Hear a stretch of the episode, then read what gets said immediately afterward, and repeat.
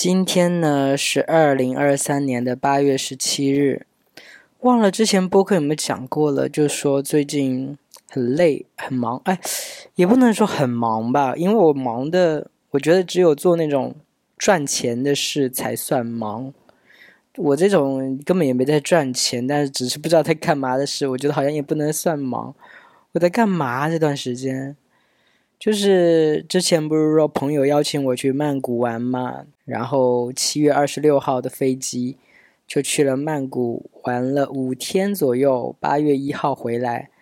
八月一号回来当天，整个就是要调那个时差，哎，那算时差吗？就是坐飞机太晚了，凌晨三点起飞，到了我住的地方已经七点了，然后整个晚上没睡好嘛，我就得补个觉。补了一个大觉，后来第二天有去，哎，还是那天当天晚上我就去跟一个朋友见面了。对对对，因为有个朋友从上海回老家，然后又从老家来厦门，我们蛮久没见的了，我就说我要跟他见面。我们那天晚上好像就有见面，见面之后那一两天就是在陪他，呃，逛厦门。到处走走，聊聊天，吃吃饭什么的。然后他离开之后呢，我妈又跟我说：“哎，外婆过生日，你要不要回来一下？”我就说：“呃，好吧。”其实我不太想回去的那个时候，因为我很想回归我正常的生活节奏，就是睡到十一点吃饭，然后在家写些脚本，剪些不赚钱的视频啊，然后。晚上去健个身，我很想回到这样的生活状态，自己做饭，让自己的肌肉变更大块等等的。结果我妈就是说：“哎，那外婆过生日，你要不要回来？”我觉得我好难拒绝这种邀约，我因为我没有借口，哎，我没有办法说我在上班，我很忙，我明明就闲的要死，我只是想维持这样的生活日常。不想被打断而已。如果回去了的话，就是又要被打断了。在家就没有办法自己做饭，没有办法去健身，因为我报了私教课，没有办法去健身。然后自己，哎呀，反正在家就是没有自己一个人自由嘛。但我又没有借口，所以我还是回去了。然后这次回去之后，我发现我怎么变成别人家的孩子啊？就是大家都对我夸赞不已，就是哇，说我怎么又保持的很年轻啊，像大学生一样啊。说我又乖呀，又怎样怎样怎样的，就是我我不，我都觉得天呐，我我根本就什么钱也没赚到，我怎么突然间变得这么啊优秀了？然后后来想想，可能全靠就是别人衬托嘛，还是怎么样？哎呦，这样讲会不会很不好？因为我有个表妹，就是今年高考，然后考得很烂。哎，没有很烂了，他也很努力，就是考得不好。感觉所有的这个家族里的晚辈有经历过高考的，然后要考大学的都没有我好，是不是因为这个，所以就显得哎呀，我还挺厉害的，因为我也没有去补习什么的，我就可以考到现在的学校，当然也已经毕业了。虽然工作没赚钱，我可能也很少向家里拿钱，我没有成为家里的负担，这件事是不是也稍微？还 OK 一点，然后大家就夸我说我真是，就是就各种夸我说我性格好，说我怎样怎样，我都天呐，我无地自容哎！就是有一天晚上我去我小舅舅家吃饭，我小舅舅特地为我炖了一只鸡，然后在场我都三十岁了，在场还有三个比我小的小孩晚辈，然后我舅舅说。把这个鸡推到我面前，说：“这个鸡腿你吃。”哇，你们知道鸡腿对于就是这个，就是在一个家族里面，鸡腿是一个很重要的东西。通常就是给那个最小的小孩、最被疼爱的那个吧。哎，这个鸡腿你吃。然后通常是给最小的小孩，这次居然给我，然后整个啊，给我吗？这个鸡腿给我吗？我整个就是很，就是我我我不知道，就是很应该要很感恩，然后又觉得很没必要，就是不不需要给我吧？啊，我觉得我受不起这个大鸡腿呀。然后过完我外婆的生日啊，过我外婆生日的时候，嗯，有什么可以说的吗？我觉得这次大家好像变得有长进了。就是平时我们家族就是聊天，感觉就是爱哪壶不开提哪壶，就是讲话会，我不也我也不知道是故意的还是不小心的，就是会戳伤对方。但是这一次的我外婆生日，大家吃饭就是聊天，感觉非常有长进，就是感觉到哎这个话题不对头，立马就把这个话题掐灭了。就比如说我表妹的考试的事，她考得不好嘛，所以完全没有人要过问说，哎，今天考得怎么样啊？没有人问我表弟的工作最近可能也不太顺，他开的店要关掉了，也没有人问他说，哎，你最近工作怎么样了？店关掉了，接下来准备干什么？这种没有人问。然后我身上的敏感点大概就是说我结婚这件事，我外婆有提了一下，我外婆就说，哎呀，怎么不结婚？巴拉巴拉巴拉。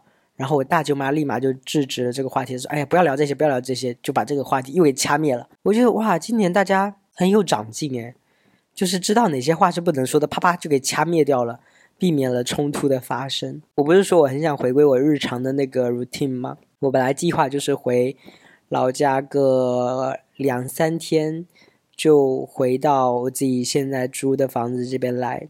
可是我妈一直就说：“就玩这么几天吗？”不多留几天吗？我就觉得，哎呀，哦，好难拒绝啊！但其实，在那边没什么玩的，可能我妈只是想要我陪陪她吧。但是我又觉得，天呐，我得赶紧回来，我得弄些东西，我至少得开始搞定我的收入吧，不然我很心慌。我没有搞定我收入的时候，我至少可以产出一些视频，当做我的作品之类的，稍微让小红书涨涨粉之类的，对吧？我就觉得，哎呀。我如果现在有钱有闲，我当然 OK，在家陪我妈，就是待几天也没关系。但我现在就觉得我好像有些事得赶紧做了，我很着急。我后来还是多待了一两天吧，然后才回到厦门。回到厦门的那天呢，呃，前一天回到厦门的前一天，我有个老朋友也是跟我说他要来厦门一趟，然后来接住我家，然后我又。就是他又来了，就住我家的客房，然后我这几天又得陪他，所以我就感觉我一直没有办法，就是回到我那个日常的生活。我很想回归那个日常的生活，但我一直被打断。他来之后，呃，我陪了他有三天吧。最后那一天的时候，其实是有点生气的，我感觉就是前面两天。我我我一直知道，就是我不太适合跟人相处。我觉得我的脾气或者怎么样，我就是适合一个人生活。然后我也担心说，即便是再好的朋友跟我处久了，我都会有对对方不满意的地方或者不耐心的地方，会会出现一些比较难看的画面之类的。他来的前几天，我就觉得我要尽地主之谊嘛，我带他去这里那里的，他想去哪里，那我跟他一起去这样子。到第三天的时候。有个事就让我非常不爽。她呢，她是个女生，她约会了一个人，去跟他喝咖啡。她一直跟我说的是那个人比她年纪小很多，然后他们聊不来。我就说他们可能有代沟，而且很尬嘛。我就觉得那你们这个聊天可能就不是很顺畅。你应该也很想赶快结束那天的行程，就是我们分头行动。他去跟那个人约会，我去。整形医院打肉毒，嗯，顺便插播一个肉毒的这个啊，就是我之前打的都是美国进口的保妥适，打那个抬头纹嘛，因为我抬头纹蛮重的，然后一针大概一千多块钱。这次他做活动，一个一九九的就可以打那个两个部位，但是是国产的恒力的肉毒素，我这些打了好像感觉也还 OK，所以就是大家也可以打，感觉。因为之前他们跟我说是美国的保妥是比较好，所以它会比较精确嘛，它会比较精确，就是它不会弥散，它就是打在那个点就是那个点。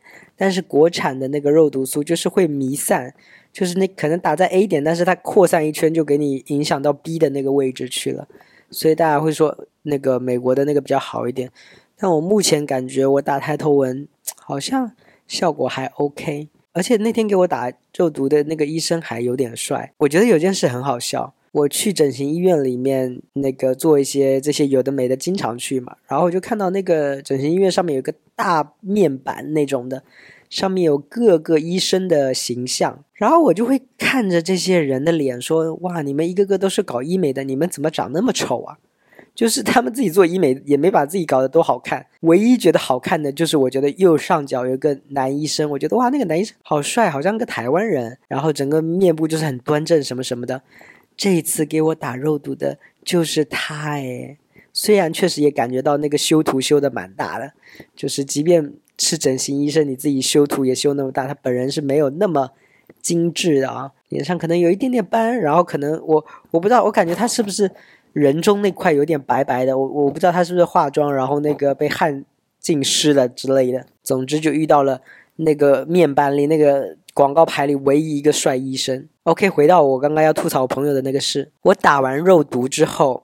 我就跟我那个朋友说，我打完喽。那因为他之前就有说想让我去陪他，他觉得跟那个约会的对象可能聊不来什么之类的。而且我就想说，呃，这里是我比较熟悉的地方，我陪他也应该的嘛。我就主动问他说：“那你约会完了吗？你如果约会完的话，我们可以就是见面，我们在一起去哪里这样子？”我说这附近有一个什么什么公园，那里还可能还挺好逛的，我们可以去那里逛一下。然后他说好，我就想说那行，那我们就约见面，对不对？我们是在两个不同的地方，我们就约了一个公园的地方见面。本来我应该直接坐车回家的，但是我又要坐另外一个地方坐车往那个公园去。我去那个地方等车的时候，我那个朋友给我发了一条消息，语音消息，他说你到了的话，先在那边等我一会儿，你自己稍微逛一下。我就心想说，为什么呀？他要干嘛？我不知道吗？因为本来是说我们就约那个公园见面，他突然间又给我发这个条，我就问他说：“你让我这么做是因为……”然后一个问号，我期待他给我一个解释，就是你要干嘛去？我为什么要等你？我们为什么不能直接见面？你不是也直接往那边去了吗？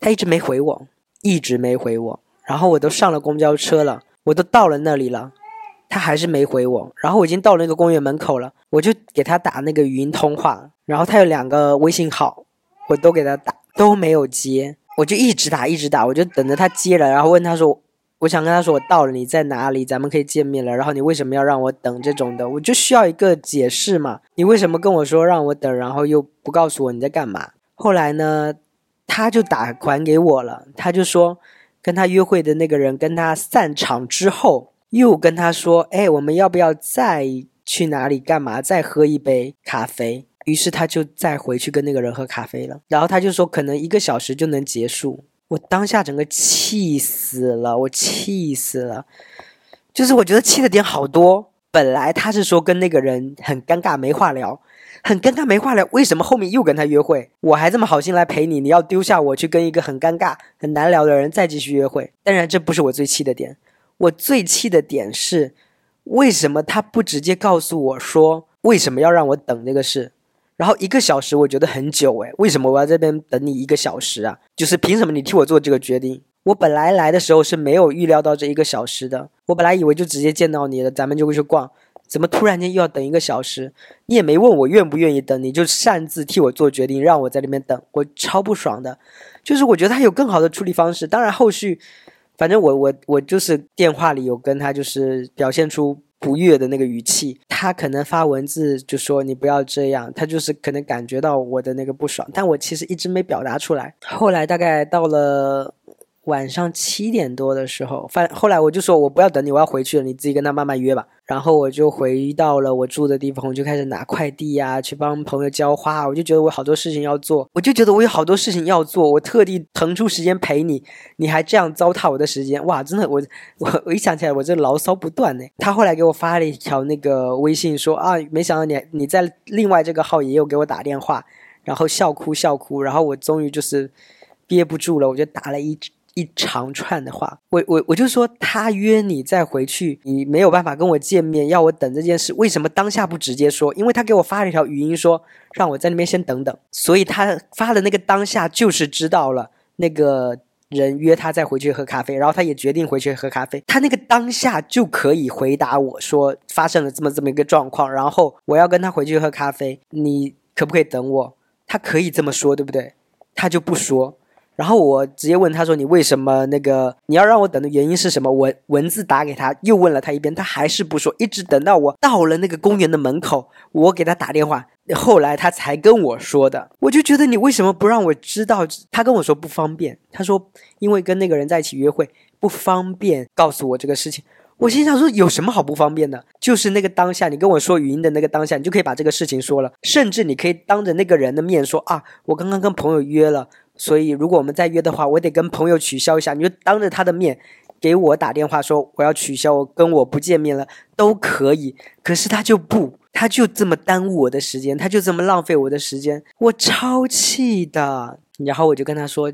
是吧？本来以为就是能忍受你两个礼拜的，结果三天就受不了了。然后我就说好，我接下来要回归我自己正常的生活了。明天呢？你想，你还是可以继续待在我房间里啊。我不想那个，我没有要跟你吵架什么，但是我就觉得我想要回归我自己正常生活了。你爱怎么逛就怎么逛吧，因为确实他来这里不是我。邀请他的是他说他想来的，然后我就想说那我陪他一下，我也没有什么一个周全的计划，说啊我们这几天要干嘛干嘛干嘛干嘛的是吧？我就觉得那接下来几天你可以自己逛逛，如果你想逛的话。越想越气，我真的是，我就想说怎么可以这样子。而且他就说，呃，他当时还说等一个小时就好了。我心想说，你跟那个人约会，你怎么知道一个小时会结束啊？就让我在那边等一个小时。然后事实是他跟他明明过了两个小时才结束的。也就是说，我相信他，我在那边等一个小时，其实我要等两个小时他才会来找我。我气死掉！我怎么可以这么……那而当然，他也跟我道歉，他说是他做的不对这样子。但我还是好不爽哦。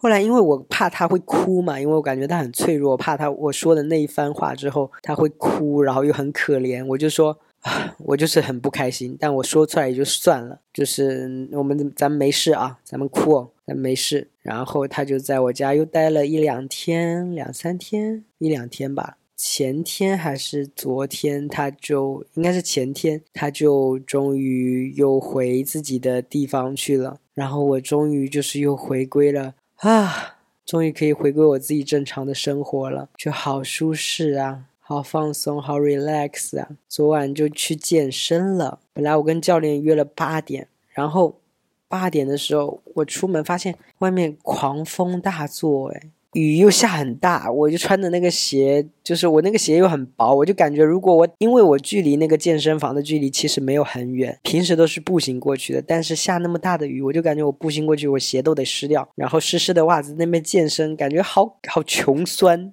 我就觉得不行。我就打车过去了，然后打车去健身之后，那天晚上健身，我我本来以为健身房里面应该没人的，结果哇，还挺多人的呢。这个雨好像完全没有影响到什么东西哦。昨天晚上的健身，教练问了我一个问题，就是非常哎，我不知道哎，这个问题算怪吗？就是通常是亲戚什么才会问，结果教练问，教练问我说谈恋爱了吗？然后我就我就觉得这个怪怪的，你知道吗？谈恋爱了吗？就感觉像是一个对晚辈说的话，就是感觉你好像还很小，感觉是一个还可谈恋爱可不谈恋爱的年年纪，就问谈恋爱了吗？我不知道他是不是这个意思哎。然后我就尴尬一笑，啊，我说没有啊，怎么突然问我这个问题？哎，我就觉得我应该反问他的，他谈恋爱了吗？他也没说过呀，我怎么不问他呢？但是。健身教练是不是需要维持一个单身的感觉？就是像偶像明星一样，有有结婚有谈恋爱都不能说要隐婚，要留一个学员可以跟他谈恋爱的幻想。哎，我现在突然觉得他问的也很巧妙。哎，他没有问我说你有女朋友吗？他问我说你谈恋恋爱了吗？哎，他到底知不知道我是 gay 呀？我觉得他教了那么多人，应该总有发现一些 gay 之类的吧？你谈恋爱了吗？正常就是问你有女朋友吗？对吧？你谈恋爱了吗？所以他是看出来我是 gay 了吗？我们不知道。我觉得我当下回答的好像有点慌张，我就说嗯没有啊，怎么突然问这个问题？然后他也没说什么，好像。而且我我当时解读的又是另外一个意思，我就觉得他是不是觉得我很单纯幼稚，很像是一个没谈过恋爱的人，所以问我说你谈恋爱了吗？但是他其实知道我三十岁啦。哦，对。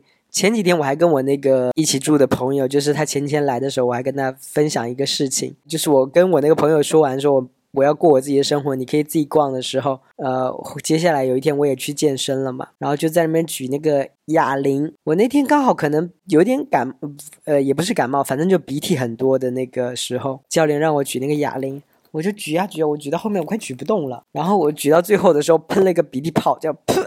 然后我就觉得好丢脸，喷了个鼻涕泡出来。总之那个时候就是伴随着我举又举不起来，然后又喷了个鼻涕泡出来的样子。我不知道那个教练有没有看到我的鼻涕泡，但是他看到了我就是没举起来的那个感觉，他就立马立马说：“哎哎哎，哥，就是一种哎哎哥别这样哥。”然后。听到“哥”这个词我就心碎。在男同性恋里面有一个类似的说法，就是说“姐”这个词是一个很解嗨的事情。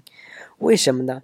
因为你跟你的暧昧对象一起做一些有的没的时候，你就会觉得哇，我们都有很多可能。但是，一旦那个暧昧对象叫你姐，你就知道完了，这个人不想跟你上床了，你就是所有的那个幻想都破灭了。然后他叫我哥，哎，我觉得就是哥肯定不是一个什么性感可爱的形象感觉。然后我就跟我那个朋友分享这个事情，我就觉得啊，他叫我哥，哎。他就是肯定比我年轻，然后他觉得我是一个老男人啊。结果昨天我再去健身的时候，就是有一个小男孩，好像在高中生，他跟我讲过那个高中生。昨天我去健身的时候，那个高中生他很无聊吧？我不知道他来健身房干嘛，就是来健身房不是应该健身吗？结果他拿着手机在打那个王者荣耀，然后一边。围着我那个教练，那个教练在教我的课，然后他就一直站在教练身边分享他那个王者荣耀有的没的有的没的，然后那个教练在一个不经意间也叫他哥，然后就哎，所以他不是嫌我老是不是？他就是叫谁都叫哥是不是？哎，我不知道我看起来到底是年轻还是老哎，就是我最近一直觉得我老化的很严重，就是我的黑眼圈呐，我的法令纹什么都出来了，但是我回家。